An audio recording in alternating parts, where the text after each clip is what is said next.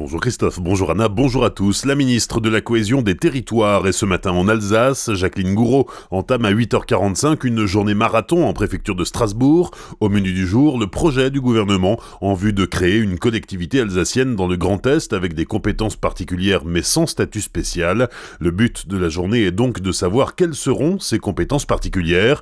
La ministre rencontre tout d'abord les parlementaires du Bas-Rhin et du Haut-Rhin. À 10h, elle recevra le président de région, Jean Rotner, et les présidents des deux départements, Frédéric Bierry et Brigitte Klinkert.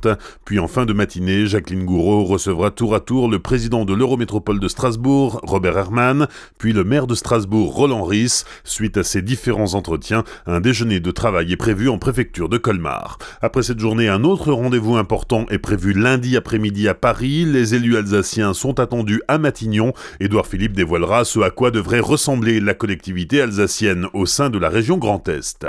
Le Conseil des annule le décret de la fermeture de la centrale nucléaire de Fessenheim, décret d'avril 2017 pris en urgence à quelques jours du premier tour de l'élection présidentielle pour tenir la promesse prise cinq ans plus tôt par François Hollande. La plus haute juridiction administrative estime que la décision n'a pas été légalement prise puisque EDF n'avait pas formé de demande pour cette fermeture. Le gouvernement devra donc prendre un nouveau décret dans les règles de l'art. Réaction du député du Haut-Rhin, Raphaël Schellenberger. La décision du Conseil d'État vient rappeler la dimension éminemment politique de cette fermeture, actée à la faveur d'un accord électoral entre le Parti socialiste et son allié écologiste, loin de toute considération pragmatique et cohérente. Fin de citation. Le député orinois rappelle que le territoire de Fessenheim n'a jamais souhaité l'arrêt des réacteurs.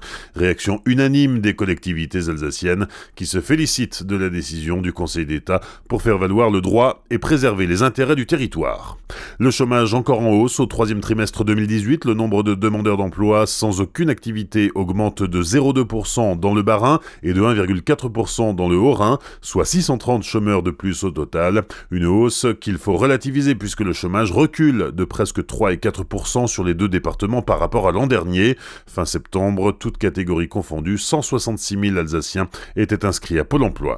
2018 restera une très bonne année pour les viticulteurs, la profession est unanime, les vendanges ont été exceptionnelles à tout point de vue, aussi bien en termes de quantité qu'en termes de qualité de raisins récoltés. Au final, la barre symbolique du million d'hectolitres sera largement dépassée, ce qui n'était pas le cas l'an dernier. En revanche, puisque la vigne a beaucoup donné cette année, elle risque d'avoir plus de mal l'an prochain selon les spécialistes.